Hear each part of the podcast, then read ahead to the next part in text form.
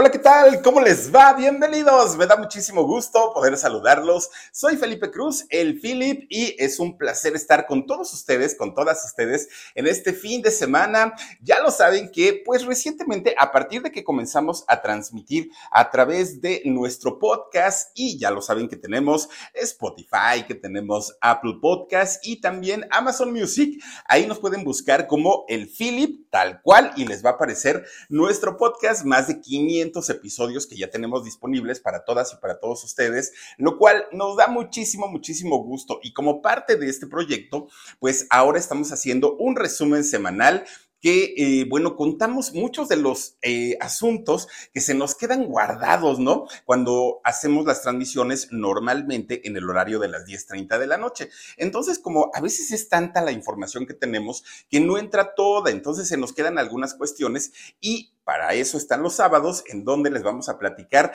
absolutamente todo, todo, todo, todo. Recuerden, estamos no solamente en nuestro canal de YouTube que se llama El Philip y el cual estamos llegando a 220 mil suscriptores. Oigan, muchísimas, muchísimas gracias. Se dice poco, pero en realidad, ay Dios mío, es muchísimo, muchísimo trabajo y además es un apoyo inmenso de todos ustedes, lo cual agradecemos bastante y también pues estamos eh, dentro de todavía nos reconocen en el top de los podcasts nuevos a través de Spotify. Así es que bienvenidos sean y gracias, gracias de verdad por acompañarnos y por ser parte de nuestro canal de El Philip, nuestro podcast del Philip y siempre, siempre, siempre estar acompañándonos en todos lados. Oigan, pues miren, hemos tenido unas semanas, por lo menos un par de semanas, bastante fuertes y bastante complicadas. Y me preguntan que en dónde estoy. Ah, estoy en casa de Don Perico. vine, vine a ver a mis papás y fíjense que, este, pues, recién ellos están remodelando su casa, le están arreglando, están pues poniendo ahí todavía algunas cositas y estamos ahorita de visita con ellos. Entonces, por eso es que ven un poquito raro aquí en donde nos encontramos, es justamente por eso. Pero bueno, oigan, dos semanas que han sido un poco complicadas, no un poco, bastante complicadas y sobre todo para el mundo del espectáculo, para la gente que se dedica a entretener y a brindar su arte a las personas para que puedan alcanzar un poquito de entretenimiento. Miren, comenzó toda la historia con el fallecimiento de don Pablo Milanés, Pablito Milanés, y pues creo yo que a la gente que le gusta la trova, que le gusta la música eh, de, mm, protesta, pues han sufrido y han sentido mucho la pérdida de Pablito Milanés, un personaje que amaba inmensamente a su amada Cuba y sin embargo, pues miren, quedó en Madrid, por allá es donde quedaron sus restos y bueno, muy respetable don Héctor Bonilla, este gran, primerísimo, primerísimo actor, que por cierto, eh, platicábamos de, don Héctor Bonilla, que él era de Puebla. Fíjense que ese dato, en algún momento él lo comentó, ¿no? Que había nacido en Puebla, pero su hijo, Héctor, de hecho, eh, corrige esta información y dice que no, que en realidad don Héctor Bonilla nació en la Ciudad de México, así es que bueno, pues chilango. Y además de todo, don Héctor Bonilla, fíjense que cuando hace esta película tremenda, tremenda de eh, Rojo Amanecer. Su hija trabaja ahí justamente en esta película con él, un personaje muy amado, muy querido, muy respetado y que también desafortunadamente pues pasó a mejor vida. Pero fíjense que dentro de, de, de estos personajes que han perdido la vida y que le han dolido mucho al mundo del entretenimiento es el fallecimiento de Zamorita. Oigan, ¿cuánta gente no nos reímos cuando Zamorita salía en estos eh, programas de comedia como Los Polivoces, entre muchos otros? Zamorita se convirtió en una referencia de eh, estos personajes de comedia y una historia, aparte ya la habíamos contado en el canal del Philip, con un Zamorita que había sufrido eh, violencia, que había sufrido discriminación, que le había pasado realmente muy mal, incluso maltrato por parte de su propia familia. En fin, ahí había una historia bastante, bastante fuerte. De pronto un día se perdió. No, no, no, una cosa verdaderamente tremenda con eh, Zamorita.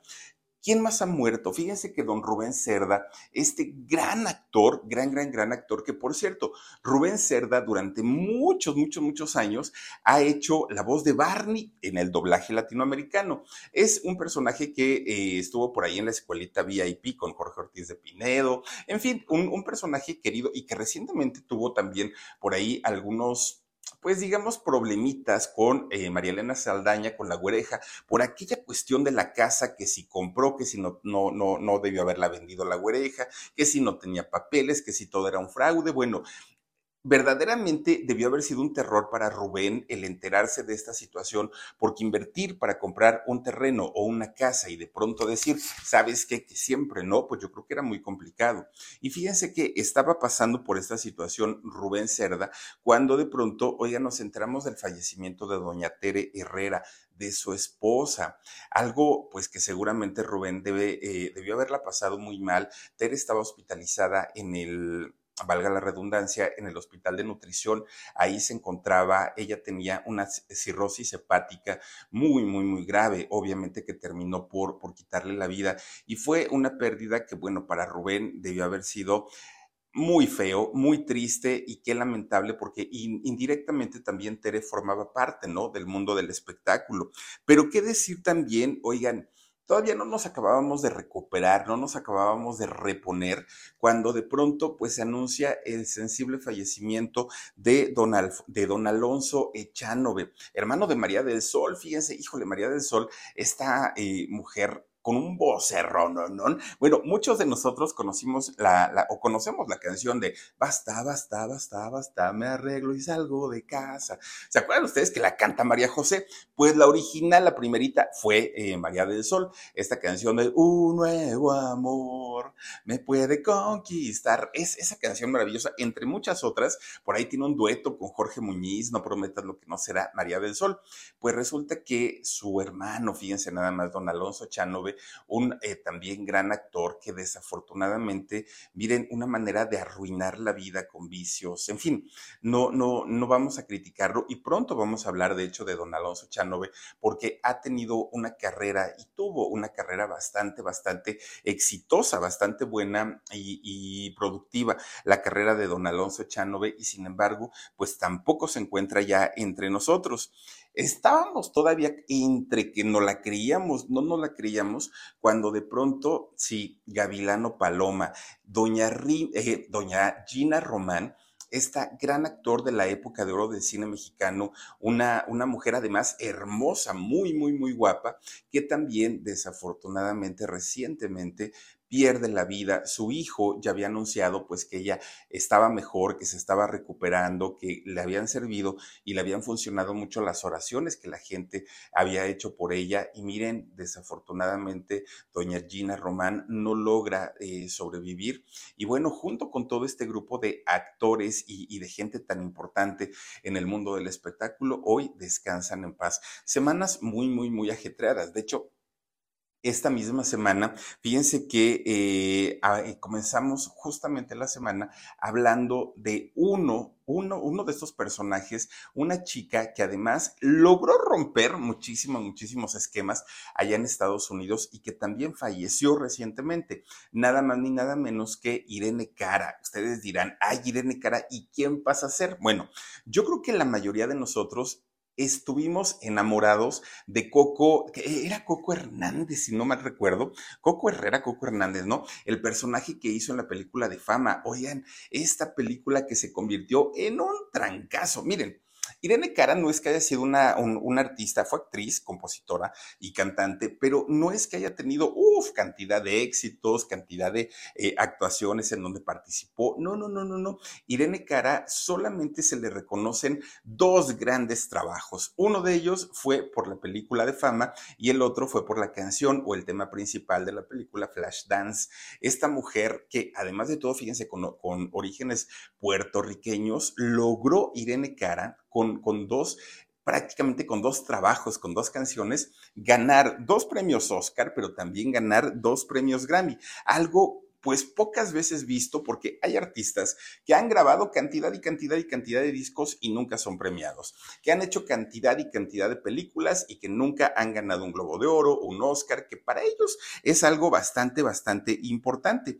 Pero fíjense ustedes que tanto éxito, tanta fama, tanto, tantos logros que llegó a tener que de pronto las empresas para las que llegó a trabajar dijeron, bueno, si esta mujer se está llenando los bolsillos de dinero y nosotros somos los que aportamos esa lana, ¿por qué no reclamar un poco? Y entonces Irene, en, uno, eh, pues digamos en una oportunidad, graba un disco y ese disco, ya que lo tenía listo, todo listo, todo grabado, ya no había ningún problema en apariencia, resulta que este disco, pues la disquera le pone una de pretextos para sacarlo, que si necesitaban eh, renegociar el contrato, que si la disquera quería un porcentaje mayor, que si la promoción no se iba a dar, como ella lo pedía, en fin, empezaron con una estira y afloja pues van ustedes a creer que su compañía disquera en aquel momento decide no sacar este material que en aquellos años el, éxito que tenía Irene, pues obviamente debía ser aprovechado, sacar más material para que la gente pudiera comprarlo. Pues resulta que su disquera dijo, no, si yo te hice, también te puedo deshacer. Y resulta que enlataron, ¿no? Este disco durante ocho años, ocho años, en donde ella no pudo grabar, no pudo cantar, no pudo trabajar, no pudo hacer absolutamente nada. ¿Qué la llevó eh, eh, a Irene Cara después de haber vivido esta situación, pues resulta que cayó en los vicios, cayó en las adicciones. Irene Cara pasó ratos y momentos bastante, bastante difíciles y fíjense lo que son las cosas. Cuando, cuando Irene cae de pronto, pues en este abismo, mucha de la gente, muchas de las personas que eran como pues sus, grandes amigos, comenzaron a alejarse y a dejar de verla pues como una, una mujer de, de éxito. Bueno, pues Estando prácticamente en la ruina, olvidada, sin su disco, Irene comienza a aceptar papeles, incluso papeles secundarios, en el cine de Hollywood. Pero ¿qué creen? Le fue muy mal. A Irene Cara, pues lo que ella hacía eran películas de pésima calidad, con un presupuesto muy, muy, muy bajo. Las películas pues no eran taquilleras, le fue realmente muy, muy, muy mal y fue hasta después de esos ocho años que llega a un acuerdo con esta compañía disquera y que logran sacar este disco que ella dijo, ahora sí viene la mía, ya me voy a recuperar, ya voy a, ganar bastante dinerito, pero resulta que ocho años después las cosas habían cambiado e Irene Cara, pues ya no pudo retomar su carrera como ella hubiera querido. Ya no fue así. Sí tuvo éxitos, sí la gente la seguía recordando, pero nunca en el, en el nivel de cuando hizo la película de fama, que cuando hizo Flashdance, ya nada que ver. Le costó muchísimo trabajo a Irene poder sobreponerse a esa situación y miren, prácticamente ella fallece en este 2022, en el abandono, en el olvido, poca gente la recordaba y además estas nuevas generaciones ahora de muchachitos, pues simplemente decían, ah, pues si me pones una canción igual y la ubico, pero así que tú digas por nombre, no tengo idea ni de quién se trate. Una diva de, de, la música de los 80 termina prácticamente en el olvido, algo bastante, bastante fuerte. Y es que miren, dicen por ahí que cuando hay una carrera ascendente, lo mejor, lo mejor para no caer es seguir subiendo. Esa es la fórmula. Bueno, pues esto lo tenía muy, muy, muy, muy claro, nada más ni nada menos que don Luis Manuel Pelayo. Sube, Pelayo, sube, sube, Pelayo, sube. Sí, fíjense que este personaje, padre de Rosita Pelayo, por cierto, le mandamos un besote. Oigan, pues resulta que Luis Manuel Pelayo, fíjense, él eh, comienza, bueno, de, entrada, un hombre que nace en el barrio, en el barrio Bravo, en el barrio de Tepito.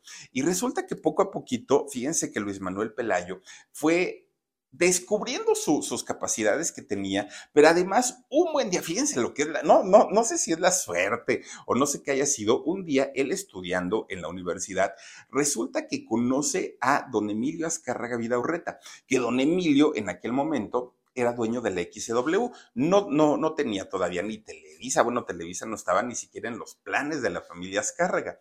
Resulta que lo conoce y, don Emilio Azcárraga Vidaurreta se queda impresionado por el porte, pero sobre todo por la voz de Luis Manuel Pelayo y le dijo, oye, vete a hacer radionovelas allá a mi empresa porque con esa voz, chamaco, tienes que explotarla pues le fue muy bien haciendo este tipo de, radionovelas a Luis Manuel Pelayo, tan es así que fue la voz de Calimán, imagínense nada más, Luisito de Alba fue eh, el amoroso e incom ¿cómo se le dice? Ay, no, es que les iba a decir incomparable, no, no es incomparable. El, bueno, digamos que su fiel amigo, ¿no? El Solín fue este don, don Luis de Alba. Bueno, pues resulta que don Luis Manuel Pelayo, fíjense que empieza a tener una carrera ascendente y cuando le dan el programa finalmente de Sube Pelayo, sube, no, no, no, no, no, la gente enloquecía porque como se regalaban tantas cosas, desde un coche, una casa, dinero en efectivo, daban los 14 mil pesos. 14 mil de antes, no de los ahora devaluados. Y eh, la gente pensaba que justamente Pelayo era el que entregaba los premios, ¿no? Que de su bolsillo, él por ser buena persona entregaba ese dinero. Entonces la gente lo amaba, pero, pero decirlo amaba era poco empezó a subir, a subir, a subir, a subir, a subir, a subir tanto la fama de Luis Manuel Pelayo que un expresidente de México, ególatra, de, de, de esas personas que, bueno, nadie podía ser más famoso que este presidente. Y nos referimos nada más ni nada menos que a don Luis Echeverría Álvarez. Oigan, cuando se entera que la popularidad de, de, de, Echeverría era menor que la de Pelayo, empieza una guerra tremenda en contra de Pelayo. Y pues teniendo el poder, teniendo los contactos, con una llamada bastó para decirle, Emilio, ya estaba Emilio Azcarraga mismo, Emilio, este cuate me cae regordo, me está haciendo sombra, sácalo de la televisión. Para eso, don Luis Manuel Pelayo también, ¿no? Un día compromete a la esposa de, de Echeverría pidiendo ayuda para una niña enferma de cáncer. Pues la señora ni para eso, ¿eh? ni siquiera para eso le reclamó horrible, horrible a, Pelayo, pero además le pide a Echeverría pues que lo veten de la televisión y le quiten prácticamente el trabajo. Ese día que fue martes, si no estoy mal, el día que hablamos de, de Luis Manuel Pelayo, me preguntaban, a ver, Phil, está bien lo que tú dices, pero ¿Por qué caramba, en el momento que termina el sexenio de Echeverría, que fue en el año 76, ¿por qué no regresó a la televisión Pelayo? Pues la respuesta es muy sencilla. Fíjense que eh, este señor Luis Echeverría Álvarez, este expresidente, era amigo, pero bueno, de esos amigos de hueso colorado de quien lo sucedió en la, en la presidencia de México, que fue don José, don José López Portillo, quien después se hizo amante de Sasha Montenegro y posteriormente se casó con esta actriz. Bueno, eran amigos, pero amigos, amigos de compadre, y bueno, no, no, no, no, no. En esos años no había TikTok, si no los hubiéramos visto ahí haciendo su, sus bailes y todo, porque eran muy unidos ellos. Y entonces Echeverría le encarga el numerito a López Portillo y le dice, nada más te encargo a este porque lo tengo vetado y no quiero que salga a la televisión. Y don López Portillo, pues digamos, en un, en un eh, signo de, eh, pues digamos, solidaridad, dijo, está bien, no te preocupes, y por eso continuó el veto para eh, Luis Manuel Pelayo, aunque ya no estaba en el sexenio Luis Echeverría. Fíjense nada más hasta dónde brinca y hasta, hasta qué momento, pues llega esta parte de los vetos, ¿no? Es decir, mira, a mí me cae muy mal, y, y, el otro puede decir, pues a mí no me hizo nada, pero son tan cuates y son tan amigos que estos personajes se echan la mano y se apoyan entre ellos, algo pues que no está tan padre, pero así lo acostumbran. Fíjense nada más, don don eh, Pelayo, que también le pasó exactamente lo mismo que a Irene Cara. Lo vetan de Televisa, lo sacan de la empresa. Cuando ya termina el sexenio de Luis Echeverría y también de José López Portillo, lo buscan. Pelayo regresa a la televisión, pero su éxito ya no fue el mismo. La gente sí, evidentemente lo reconocía. Ah, pero Pelayito no, y hasta ahí quedaba ya no era con ese entusiasmo, con ese fanatismo que le tenían en algún momento, porque ahora ya, ya lo veían de una manera distinta. Y esto, pues, era nada más por capricho de gente poderosa, de gente que tenía las posibilidades para poner y para quitar a quien se le diera la gana. Pero fíjense nada más, hablando, hablando de la gente que hace lo que se le da la gana, pues resulta que por ahí de mitad de semana hablamos de un personaje Hombre, de estos, miren, así como yo, ¿para qué les voy a echar mentiras? Fornidote, un morenazo de fuego, pues la mismísima roca. Oigan, este muchacho que, que miren, eh, Duen, du, Duyen, ¿es, ¿cómo es Dani? Eh, Duin, ¿no? Dwayne eh, Johnson, ay Dios mío, Dwayne Johnson, este personaje, vamos a decirle mejor la roca, ¿verdad? Para pues no, no, no errarle y seguramente ustedes ya saben de quiénes les estoy hablando. Fíjense que este muchacho, siendo muy jovencito, tuvo que lidiar en Estados Unidos contra el racismo, sobre todo por querer ser una figura pública. A lo mejor en un en, cualquier otra actividad no hubiera tenido tanto problema, pero al querer dedicarse a ser un actor famoso, un actor reconocido, ese fue el problema. Y eso fue lo que mucha gente de Estados Unidos no estaba tan, tan, tan segura de eh, querer pues hacerlo famoso, incluirlo eh, dentro de este grupo de grandes, grandes actores. Pero no solamente había sido él, también su padre, también su abuelo, porque toda la familia de él venían pues de esta actividad que era la de la lucha libre.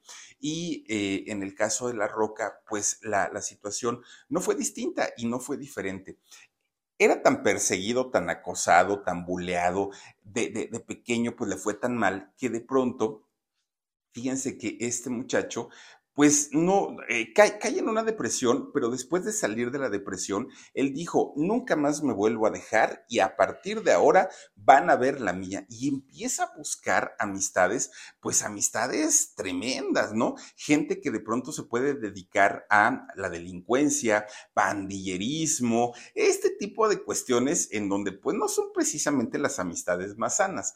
Pero resulta que la roca lo hizo para aprender a defenderse de todos aquellos que no lo bajaban de lo peor, de lo peor, de lo peor. Y lo que son las cosas, un buen día se da cuenta que su única salvación era el oficio al que se habían dedicado sus padres y sus abuelos y que era la lucha libre. Empieza la roca a eh, tener algún tipo de, preparación, porque además la roca no estaba como está ahorita, que es así un roperote, no hombre, estaba pues dentro de lo normal, musculoso pero normal.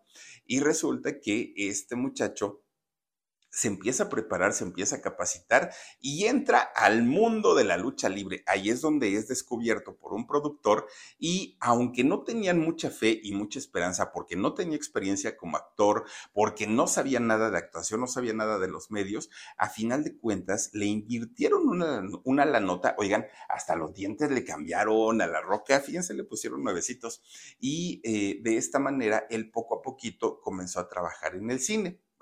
Por ahí hizo el rey escorpión, ¿no? En, la de Una noche en el museo.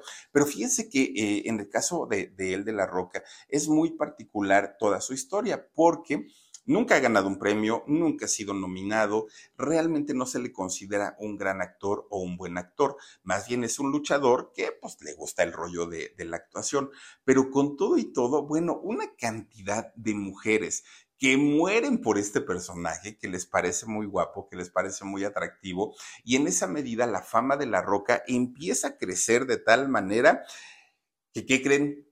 Pues de repente un día La Roca dijo, a ver Hollywood, pues si me quieren contratar, está bien, pero yo cobro de 20 millones de dólares para arriba. Imagínense, después de ser vago, delincuente, pandillero, no hombre, a cobrar 20 millones de dólares por una película, muchísimo, muchísimo dinero. Pero él decía, si me quieren, que les cueste.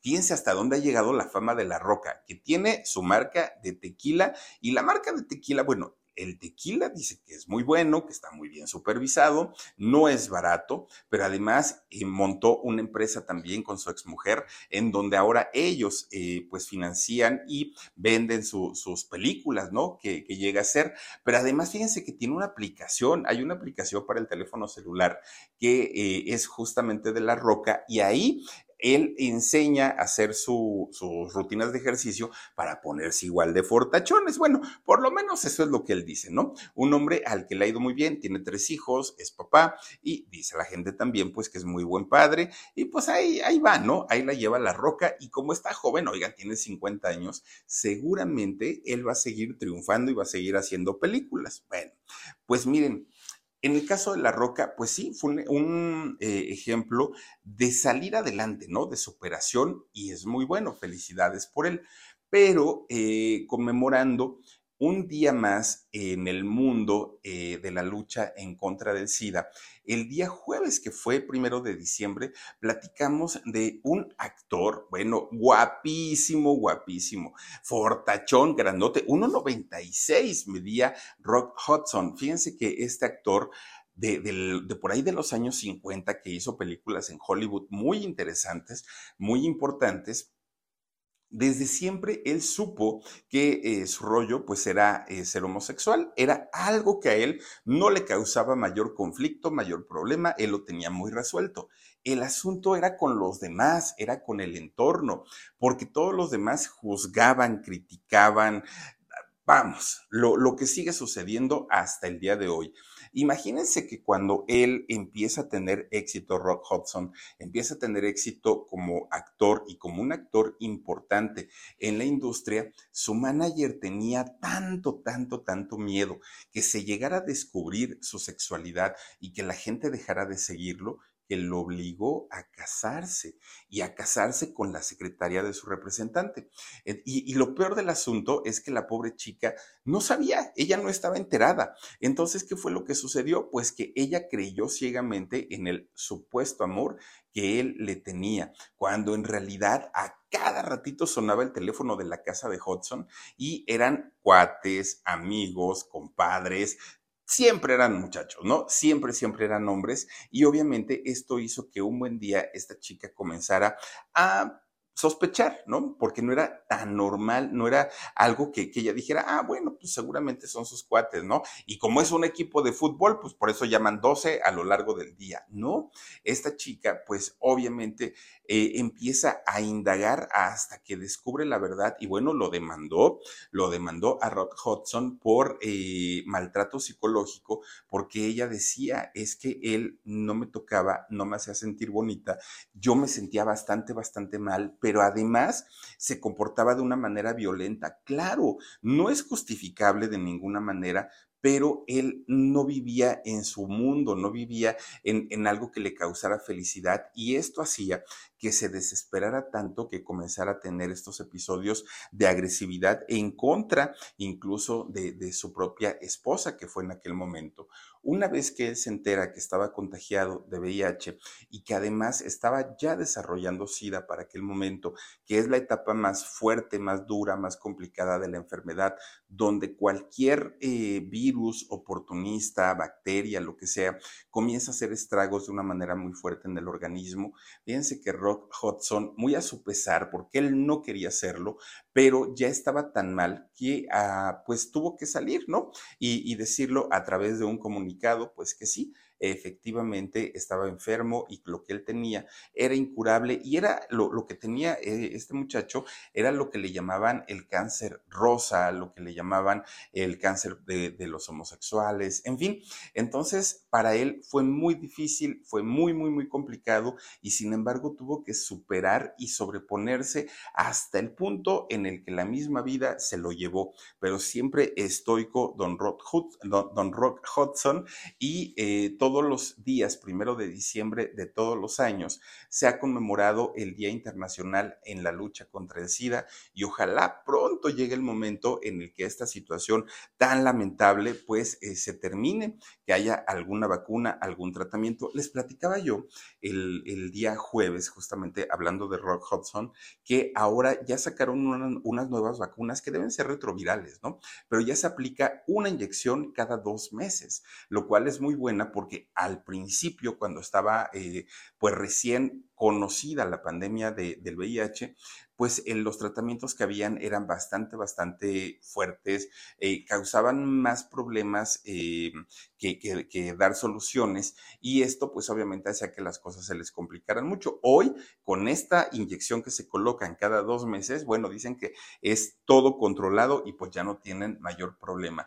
Don Rock Hudson seguramente ha sido pues de los ejemplos más claros, claros de lo que es la discriminación, no solamente en contra de los grupos vulnerables como la gente homosexual, además de las personas que padecen alguna enfermedad que no es comprendida. Esta enfermedad conocida por lo menos se dio en los años 80 allá en Estados Unidos y prácticamente 40 años después sigue habiendo mucha ignorancia, sigue habiendo muchísima intolerancia hacia eh, esta enfermedad y yo creo que eso se tiene que erradicar pues con el paso del tiempo. Pero bueno, ya para este, ahora sí que cerrar la semana, como, como lo hicimos, pues, eh, el día de ayer, justamente, bueno, ayer o antier, ¿no? O depende, pues ahora sí que el día que, que lo estén viendo. Fíjense que hablamos de un personaje que se convierte en, bueno, yo creo que uno de esos personajes con más carisma, muy bonachón, muy buena onda, pero ¿qué creen? A don Choche, a don Polichoche, a Chocheman o como ustedes le quieran decir a este baterista del grupo de Bronco, bueno, se lo traían asoleado primero porque si era bien dragoncito y no era dragón ya estando en la agrupación. Choche fue dragón prácticamente en todos los momentos de su vida. Le encantaba la comida y él decía, pues si trabajo, pues trabajo para eso. Ahora sí que yo estoy pues pues para para comer. Le gustaba tanto, tanto, tanto que bueno, se burlaban de él y se burlaba Lupe Esparza entre ellos, ¿no? Le echaba mucha carrilla precisamente por lo gordito y, y porque comía tanto. Pero fíjense que desafortunadamente para Choche cargó con, con varias penas, ¿no? Una de ellas es haber tenido una popularidad grande y don Lupe Esparza se llegó a sentir incómodo por esta situación.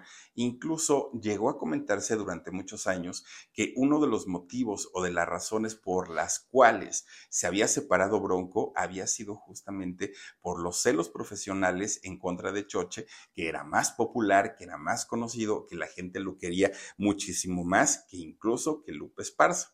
Bueno, los dos después salieron a decir, no, hombre, no es cierto, somos cuates, somos amigos, todo está muy bien, pero miren, ese carisma que, presumía con la gente, a la larga sí le trajo bastantes, bastantes eh, problemas. Y fíjense que eh, en el caso de, Choche, pues muere también muy joven y él muere porque, pues, llevar una vida sedentaria para, para Choche durante mucho tiempo, pero además de su vida sedentaria, empieza a padecer eh, una, ¿cómo le llaman? No es arritmia, es este insuficiencia cardíaca y esto se le da a Choche porque tenía una vida sedentaria y comía muchísimo, mucho, mucho. Entonces cuando le da eh, pues esta insuficiencia cardíaca, Choche empieza a batallar, a batallar, a batallar, a batallar hasta que finalmente le hacen una operación a, corazón abierto y la, la salva. Fíjense que Choche salió bastante, bastante bien. Ya habían recogido todo el tiradero, las sábanas, todo, ¿no? Ya, ya de, del hospital. Choche había quedado perfecto, le, auguraban muchos años de vida todavía. El problema fue que en ese hospital donde le hacen la operación, le administran una transfusión de sangre porque obviamente habían cambiado o, habían operado un corazón, claro que había mucho sangrado, y eh, le hacen una transfusión. Todo transcurrió de manera normalita. El problema es que esta sangre que le pusieron llevaba una bacteria, que es una bacteria que no es identificable en los laboratorios. Y entonces Choche recibe esa sangre que estaba contaminada y qué fue lo malo que empieza a desarrollar eh, cirrosis hepática y resulta que a pesar de que no tomaba, ¿eh? Choche no tomaba, empieza a desarrollar esta enfermedad tan, tan, tan terrible. Al ratito le dio también un cáncer en, no, no estoy seguro si fue en el hígado, en donde le da el cáncer a, Choche, pero bueno, a final de cuentas, pues él no logra resistir y fallece fallece y, ya no se enteró, de hecho, de los pleitos que hubo posteriormente en el grupo entre Ramiro y entre eh, este Lupe Esparza. Algo pues muy triste porque finalmente los mismos integrantes de eh, este programa, eh, bueno, más bien de este grupo, que es Bronco, ellos llegaron a admitir que sí, efectivamente, si alguno de ellos poseía una popularidad mayor era justamente Choche y después pues ya estaba por ahí también Lupe Esparza, pero Choche tenía esa conexión con los niños, con los adolescentes, con los adultos, caía bien, ¿no? Era como el gordito bonachón, pero bueno, pues desafortunadamente hace 10 años de la partida de Choche murió como dicen por ahí que, que en la muerte de los justos se quedó dormido y hasta ahí quedó, ¿no? Su vida, no batalló, los médicos dijeron, no hombre, ni sintió, o sea, él se fue a dormir y ahí sigue en su sueño todavía, ¿no? Choche y así fue como cerramos esta semana y yo les quiero agradecer muchísimo, muchísimo el que nos hayan acompañado, el que nos hayan permitido estar durante toda esta semana. La semana que viene, quiero, quiero comentarles que vamos a empezar hablando de un personaje de verdad, de esos grandes, grandes que pudieron haber hecho una carrera impresionante, pero de pronto alguien le dijo, pruébalo, nomás una vez, no pasa nada. Mira, dale un jaloncito y vas a ver que vas a ver lucecitas y de ahí, no, hombre, nos vamos a viajar juntos.